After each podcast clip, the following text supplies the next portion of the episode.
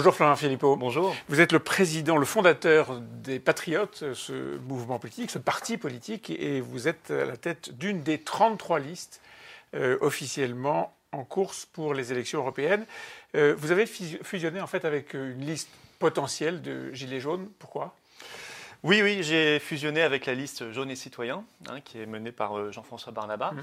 Alors, c'était une liste de gilets jaunes euh, qui, pour certains, intègre donc la liste commune, Ensemble, Patriotes et Gilets jaunes. Pourquoi? Parce que moi, dès le départ, j'ai été en soutien du mouvement. Mhm. dès le départ, je me suis retrouvé euh, sur plusieurs revendications que je défendais déjà, euh, le RIC dans la charte des patriotes. Le référendum d'initiative citoyenne. tout à fait, la démocratie directe. Euh, l'idée d'une augmentation des salaires, l'idée de, de, rétablir la justice fiscale pour les classes moyennes qui sont quand même accablées. Ça ne fait pas un peu union des faibles? Je veux dire, vous n'avez pas, on en reparlera dans les sondages, pour l'instant percé, c'est le moins qu'on puisse dire. Les jaunes ont des difficultés à constituer leur liste. On a vu deux listes parfois un peu baroque être constitué. Tout ça, c'est pas l'union des faibles Non, non, je pense que être fort aujourd'hui, c'est être du côté du peuple. Voilà, tout simplement. Mmh.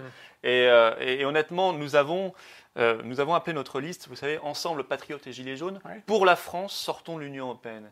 Et quand je dis être du côté du peuple, c'est de ne pas lui mentir. Voilà. Si on tourne en rond dans le débat politique français depuis maintenant, je crois, plusieurs années, mais même plusieurs décennies, qu'on élit des présidents de toute tendance politique, euh, confondus, gauche, droite, M. Macron qui mélange un peu les deux, et qu'on a toujours la même politique et les mêmes désillusions et les mêmes tromperies, c'est que nous appartenons à un système qui nous a pris notre souveraineté, c'est-à-dire eh bien le volant, euh, la pédale, l'accélérateur, le moteur. Tout ça, c'est l'Europe. Euh, ben, c'est-à-dire c'est notre appartenance à un système mmh. qui gère notre monnaie, qui gère nos frontières commerciales, nos frontières migratoires, qui gère notre budget, qui gère nos lois, qui gère de plus en plus nos, politiques. On va parler du, programme oui, de Philippot. On va, non, mais je veux dire, c'est pour ça vous disiez les femmes. Non, je crois que être sur la vérité, dire mhm. on ne peut s'en sortir qu'en quittant ce système-là. Au contraire, c'est être fort. Quant au sondage, ils sont en progression récemment. Nous sommes passés hier soir à 2,5%. Vous me direz, ça n'est pas grand-chose. Quand on, quand on est le plus jeune mouvement politique de France, ça n'est pas rien. Et, quand on s'approche de la limite des 3% à partir de laquelle on est remboursé dans une campagne, évidemment, et ça n'est pas 5 rien. pour être élu. Et bientôt 5 pour être élu. Parmi vos gilets jaunes et citoyens, euh, l'un, le, meneur de la liste avec laquelle vous avez fusionné, s'appelle Jean-François Barnaba, vous l'avez cité tout à l'heure. Mhm. Il a été euh, célèbre pour être depuis dix ans un fonctionnaire territorial, payé, sans affectation. Pas de problème avec ça? Non, je sais qu'on a essayé de, salir le mouvement des Gilets jaunes et quelques, quelques, quelques figures particulièrement brillantes parce qu'il en est une et reconnue comme mm. telle. Il est dans une situation légale. Son emploi a été détruit par sa collectivité locale. Il a envoyé des CV à toutes les collectivités de plus de 10 000 habitants de France, y compris outre-mer. Ça fait 10 ans qu'il touche un salaire et qu'il ne fait pas son métier. Par ailleurs, que ça vous pose un problème? Par ailleurs, il est très pudique, mais il a été gravement malade. Euh, mais ça, il ne vous en parle pas. Mais euh, non, ça ne me pose pas de problème parce que c'est un battant. Voilà, ce n'est pas, euh, pas une personne qui attend comme ça que ça tombe. Au contraire, il se bat, il se bat dans sa vie professionnelle, il se bat dans sa vie de citoyen, et il l'a prouvé en prenant la tête localement d'un mouvement de gilets jaunes et en étant euh, un combattant, vraiment quelqu'un qui se bat euh, pour ses idées et pour ses concitoyens et ses compatriotes. Et ça, c'est remarquable. Je, je, vous fais remarquer également que Jaune et Citoyen nous a apporté Jean-Luc Touly, qui était conseiller régional ELV, en 2010-2015 en. Ile-de-France, mmh. qui est un lanceur d'alerte hein, sur la corruption, sur la gestion de l'eau accaparée par des intérêts privés et, sur l'environnement. C'est un militant et ça, j'en suis également très heureux. Alors, on va parler de, votre programme, mais avant ça, parlons de vos coups d'éclat, puisque vous êtes assez familier de ce genre de choses. Vous avez décroché le drapeau euh, européen à Forbach, euh, votre ville, si j'ose dire, votre fief électoral en tout cas. Euh, et vous êtes poursuivi aujourd'hui par le procureur de la République pour vol, en tout cas intrusion dans, un lieu où vous n'aviez pas le droit d'aller. À quoi ça sert ces coups d'éclat?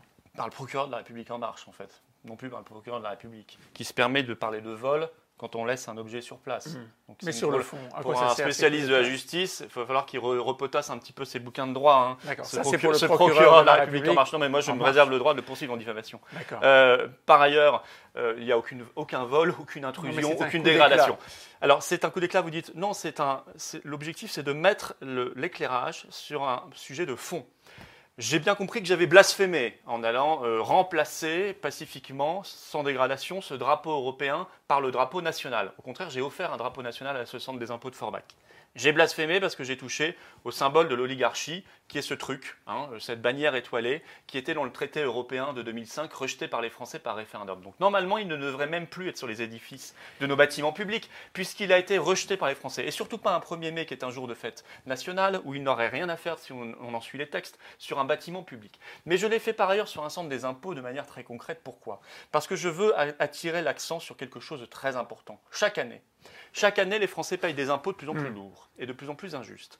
il faut qu'ils sachent qu'il y a 10 milliards d'euros de ces impôts qui partent en pure perte à l'Union européenne. Ce n'est pas ce que nous donnons 10 milliards, nous en donnons 24, mais nous en récupérons environ 14. Donc 24 moins 14, vous avez, vous avez fait le ça compte avec moi, ça fait 10. En 2020, ça va mm. passer à 11.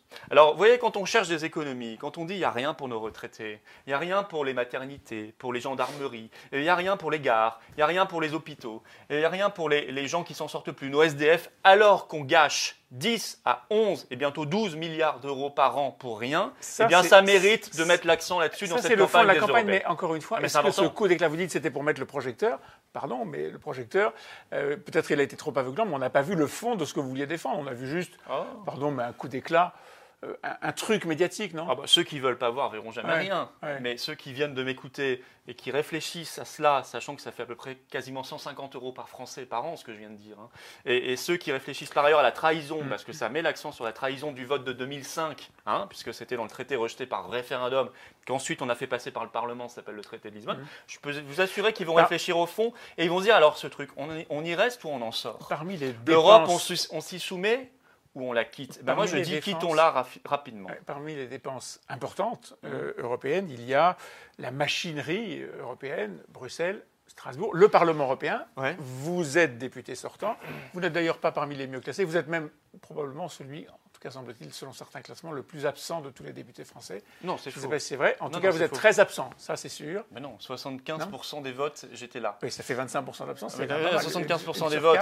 Oui, quand, on a les responsabilités qui sont les miennes. Et, euh, pas de travail en commission. Pour d'autres Français ou d'autres eurodéputés, c'est tout à fait et différent. Et pas de travail en commission. Mais alors, je vais vous expliquer le travail parlementaire européen. Vous pouvez avoir des gratte-papiers qui viennent gratter une signature. Ça marche comme ça qui viennent pour signer. Alors ça va leur augmenter leur stade de présence. Ils partent deux minutes après. Ils ont touché les 320 euros. En tout cas, vous venez pas. Mais moi, j'ai pas les 320 euros, au moins. Hein. Ceux qui viennent, non, mais ceux qui viennent pour gratter, pour augmenter un taux de présence, c'est 320 euros. Ça n'est que ça, les députés européens? Il y en a. Hmm. Malheureusement, il y en a. Alors moi, quand, j'estime que je priorise un travail sur quelque chose, par exemple, j'ai mis l'accent sur la lutte contre les pesticides au Parlement européen. Et je me suis battu avec ma collègue Mireille Dornano comme un lion sur ce sujet-là. Oui, j'ai priorisé certains sujets et j'ai porté l'accent sur le débat européen de fond, c'est-à-dire la question de la souveraineté nationale. Qu'on ne me fasse pas le procès, on peut me faire mille procès, hein. mais pas celui de ne pas parler d'Europe et de ne pas faire avancer le débat sur l'Europe en France. Je suis un des eurodéputés les plus actifs là-dessus. Est-ce que parmi les dépenses, les dépenses hmm. de, la machine européenne, le Parlement européen est nécessaire à Strasbourg. Bien sûr que non. Donc il faut retirer le Parlement de Strasbourg. moi, je veux quitter l'Union européenne. Donc s'il n'y a plus l'Union européenne, il n'y a plus, de, commission, il n'y a plus de Parlement, il n'y a plus de Cour de justice, il n'y a plus de Banque centrale, il n'y a plus tout cela qui coûte. Ce sont des dizaines de milliers de fonctionnaires, beaucoup mieux payés que les fonctionnaires euh, français. Ce sont des élus, des privilèges, tout ce que vous voulez. Tout ça, on arrête. Mais bien sûr qu'on arrête. Alors il y a un bâtiment à Strasbourg qui est bien fait, qui, avait coûté d'ailleurs une très, très, gros, très importante mm-hmm. fortune, eh bien on le reconvertira par exemple en centre de recherche internationale. Ce serait pas mal qu'il y ait une sorte de Silicon Valley en France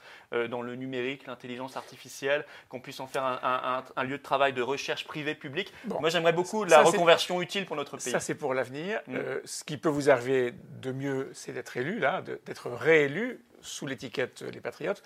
Si c'est le cas, vous siégerez avec qui à, Bruxelles et, à Strasbourg en particulier? Alors, nous avons comme allié euh, Nigel Farage, qui appelle à voter pour nous, hein, le mhm. patron du Brexit Party, mhm. qui est en tête aujourd'hui à 30% dans les sondages dans son pays, aux européennes. Euh, J'essaierai, nous essaierons ensemble de constituer un, groupe de souverainistes qui veulent la sortie. Donc vous ne siégerez pas avec les représentants du, du Rassemblement national? Non, eux, eux maintenant nous disent l'Union européenne c'est une prison. Je suis d'accord, trois petits points, mais on y reste. Alors ça, c'est un. Alors, euh, Monsieur Dupont-Aignan, Monsieur Mélenchon, Mélenchon disaient la même chose. Ça, c'est un raisonnement qui me dépasse. Donc, vous ne siégerez pas avec eux. Bah, quand vous on accable... de constituer un groupe à part. Bah, quand on accable de mille mots une structure, donc on dit elle crée de l'immigration, elle crée de la pollution, elle crée de la pauvreté, etc. Très bien, on est d'accord, elle détruit la démocratie, mais qu'on ajoute derrière donc j'y reste. Et que je vais essayer de la réformer avec mes alliés, par exemple polonais ou hongrois, juste là-dessus, qui défendent à fond, par exemple, le travail détaché, qui défendent à fond les accords, les grands accords de libre-échange avec les États-Unis, le Canada ou l'Amérique du Sud, là, il y, a un raisonnement qui m'échappe. Là, on, là on est dans le raisonnement, si vous voulez, électoraliste, mensonger. Moi, je veux être dans la vérité. Vous sortez de l'Europe. Combien de temps pour sortir de l'euro, pour revenir au franc? Il faudra mettre en place euh, rapidement. Combien de temps? Rapide, c'est pas là aux élections européennes qu'on va le faire. Hein. Non, mais euh, bah, sauf si vous gagnez. Non, non, bah non. Bah, c'est pas moi, eurodéputé, qui veut faire quitter la France. Hmm. Malheureusement, j'aimerais bien. Hein. Combien de temps il faut, à votre avis? Il faut le faire le plus vite possible, rétablir une monnaie nationale. Oui, mais ça, c'est comme le fût du canon, ça prend un certain temps. Combien de temps, à votre avis Combien de ah temps non, je pense qu'il faut le faire le plus vite possible.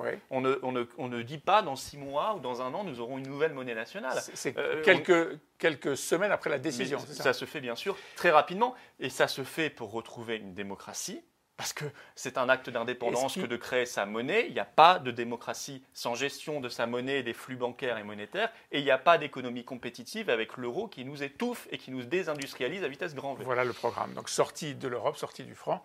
Euh, les patriotes. Pas sortie du franc, non. Rétablissement d'une nouvelle euh, monnaie nationale. sortie donc aussi de Schengen. Et euh, rétablissement, si vous voulez, d'une puissance publique qui apporte de la prospérité, de la protection et une vraie démocratie, parce que nous souffrons de l'absence de démocratie dans notre pays. La liste euh, Patriotes et Gilets jaunes ensemble pour la sortie de l'Europe. Merci Florent Philippot. Merci à vous.